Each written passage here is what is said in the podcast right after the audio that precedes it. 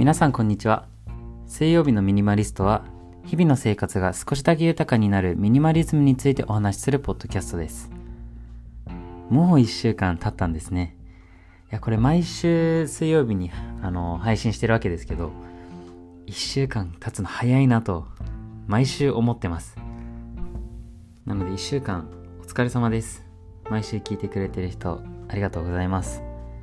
早速なんですけど今日は自分の環境をコントロールすることについて話したいなと思っています。人が変わる方法っていうのは3つあると言われていて周りにいる人を変えるか自分の時間の使い方を変えるか環境を変えるかと言われてるんですけども今日はその環境っていうところにちょっとフォーカスして話したいなと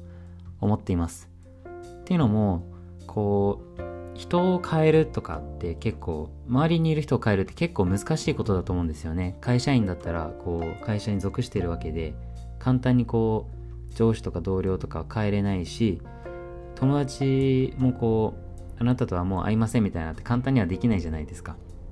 まあ少し距離を置くとかはできると思うんですけどちょっと難しい人が多いのかなと思っています。で時間を変えるっていうのもこう自分がテレビを見てる時間とかインスタとか TikTok を見てる時間を減らした方がいいっていうのは分かってるんですけどなかなかそれってできないんですよね。ただ環境を変えるっていうのは誰でもできることなのかなと思います。もう少し詳しく説明していくんですけど環境を変えれば時間の使い方っていうのは自然と変わってくるのでその環境をもう作っちゃうことで結果自分の時間の使い方が変わってるみたいなことをコントロールできるんですね。例えばランニングに行った方がいいなとか運動した方がいいなって思ってる人って結構多いと思うんですけどなかなかこう実行に移せる人って少ないんですよね。僕も結構苦手で。でこれなんで苦手なんだろうなって考えた時にランニングに行くまでのステップが結構多いことに気づいたんですね。服を着替えなきゃいけない。えー、ランニング用の靴下を履かなきゃいけないとか、ランニング用の靴を履かなきゃいけない。家を出る前にちょっと水を飲んどいた方がいいなとか、こういろいろステップがあるっていうのがわかると思うんですけど、人間ってこのめんどくさいことに勝てないんですよね。めんどくさいが勝っちゃうんで。なので、こう、結局テレビを見ちゃうみたいなこともあると思うんですけど、テレビを見るのってめちゃめちゃ簡単なんですよ。ソファーに座ってボタン一つ押せばテレビが見れちゃうんで。だったらランニング行くよりテレビ見た方が楽だよねって脳は感じてしまうんで結果ランニングに行かなくなると。じゃあこれを変えるにはどうすればいいかって話になってくるんですけどこれを変えるために環境を変えなきゃいけないのかなと思っています。で僕が言うこの環境を変えるっていうのはどっか別の場所に引っ越すとかそういうのじゃなくて自分の身の回りのものの配置を変えるとかちょっと、えー、めんどくささをあえて取り入れるとかめんどくさくなくするとかみたいなこう工夫をすることで自分を変えていけるのかなというふうに思っています。そこでまずは自分がどういう行動をしてるかみたいのをやっぱ考えなきゃいけないんですけどでも普段から結構考えてる人って多いと思うんですよね。あテレビ見すぎてるなとか SNS ばっかりしてるな最近とか。健康的な食事取れてないなとか。いろいろこう思うことあると思うんでもうそこまでいけばもう半分できてるようなもんなんですね。あとはこう次のステップとしてそれをもっと楽にするためにはどうすればいいかとか。めんどくさくするにはどうすればいいかって考えることが重要になってくるんですね。例えばテレビを見すぎてるなって感じてる人はあえてこうテレビを片付けてしまったりコンセントを抜いてしまえばこうテレビを見るために一つやらなきゃいけないことが増えるんですね。テレビを出さなきゃいけないとか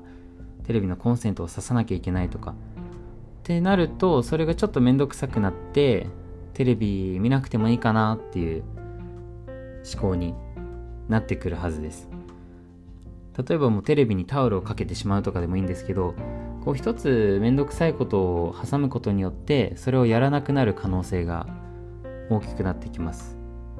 YouTube とか TikTok とか SNS をたくさん見てしまう人は一回アプリを消してしまうとかも同じですし、えー、携帯にあのスクリーンタイムっていう何分以上見たら何時間以上見たら勝手にそのアプリが開かなくなるみたいなロックもかけれることができるのでそういうのをかけてみるとかもすごくおすすめです。で例えばさっきのランニングの例で言うとこうランニングウェアと靴をセットにしてこう手に取りやすい場所に置いておくとかもおすすめです。クローゼットの中とか奥にタンスの奥とかにしまってあるとこうわざわざ出すってのもめんどくさいのでもう先に出して定位置を決めておく。っていうのもすごくおすすめですね。で僕が本当におすすめしたいことが一つあってなかなかこう本を買った後に全部読む読み切る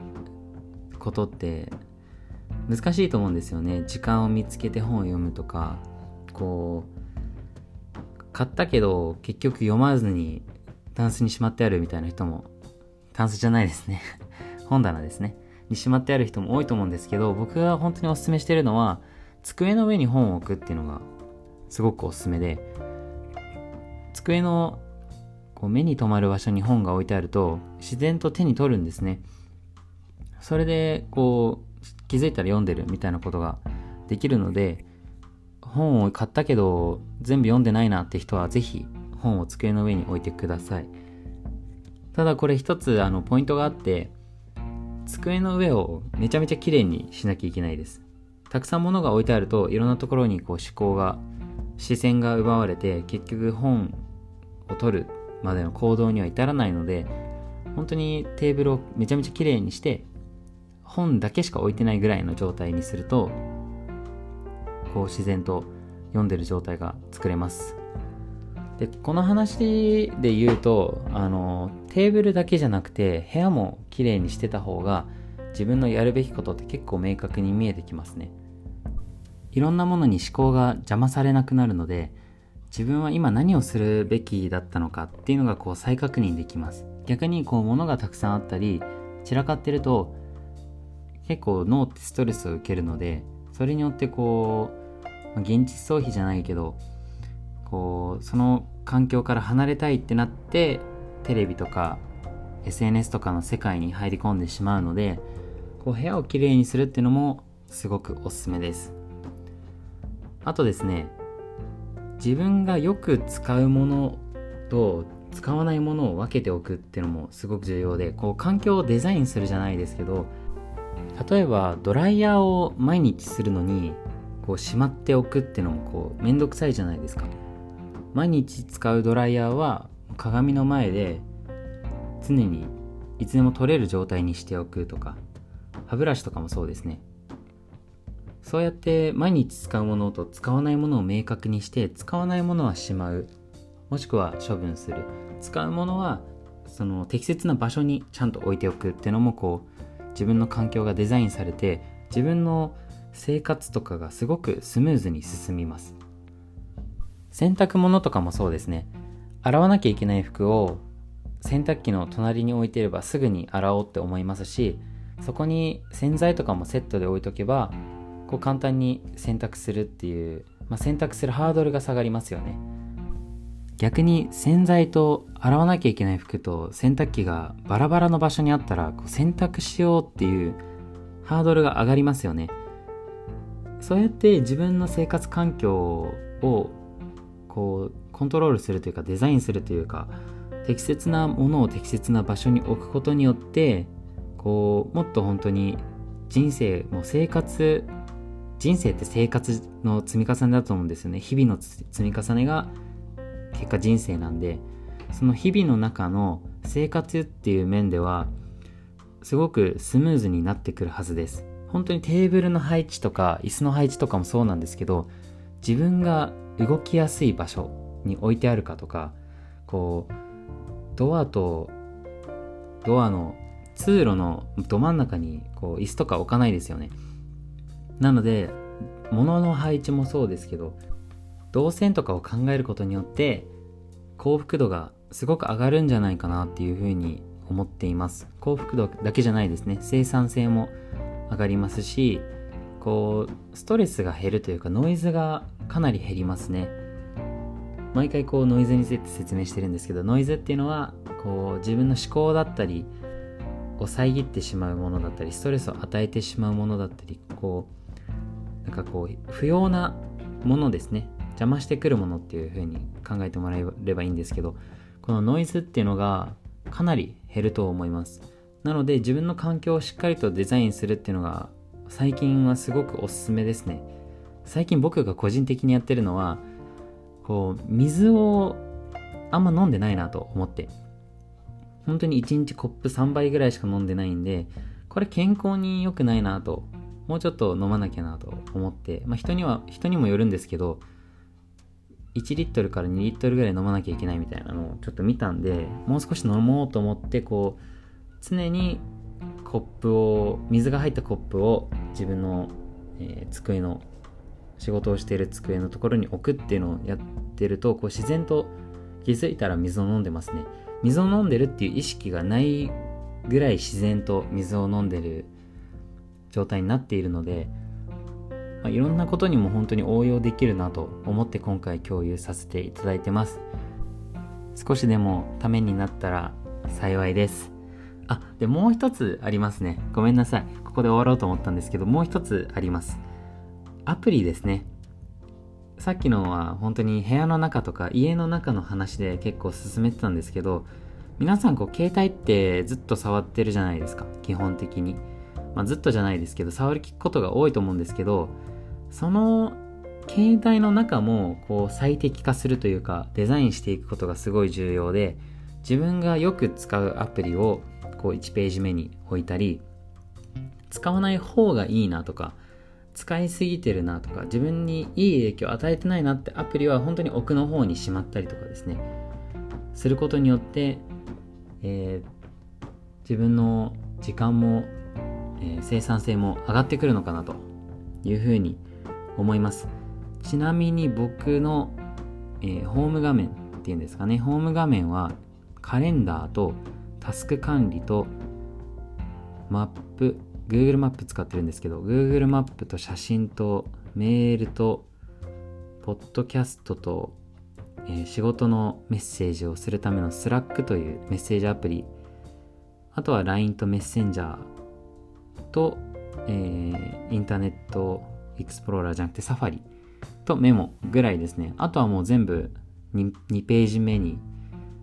えー、入れてます。で、僕のホーム画面2ページしかなくて全部通知がない状態です。自分から通知を、通知がなくても自分から見に行くので、大事なものだったら、そういう風に携帯を使ってますね。なので、こう、携帯の中もデザインしてみてください。いらないアプリを消すとかもすごくおすすめです。最近消したアプリ何があるかな？最近で言うと僕 YouTube 消しましたね。あの、完全に削除した状態じゃなくて、ホーム画面から消すみたいなのが最近できたと思うんですけど、ホーム画面に出ないようにしました。僕 YouTube すごい好きなんで見ちゃうんですよ。なので、こう、なるべく携帯で見ないようにしようと思って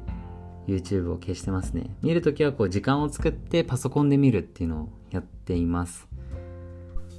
今日はこれぐらいで終わりたいと思います。一つでも何かためになることがあったら幸いです。えー、水曜日のミニマリストでは毎週このように水曜日に、えー、普段の生活がちょっとだけ豊かになる情報をお伝えしています。ミニマリストの観点からお伝えしているので、えー、物を減らすとかノイズ、ノイズを減らすですね、が主な内容になってくるのですが、えーまあ、少しでも興味を持っていただけたら、えー、また来週も聞いてくれたら嬉しいです。えー、Spotify、えー、ポッドキャストの人はフォローとか登録、あと Google ポッドキャストも聞いてくれてる人がいるみたいなので、ぜひ、えー、登録ボタンを押して、来週も聞いてくれたらすごく嬉しいです。では今日はこれで終わりたいと思います。また来週お会いしましょう。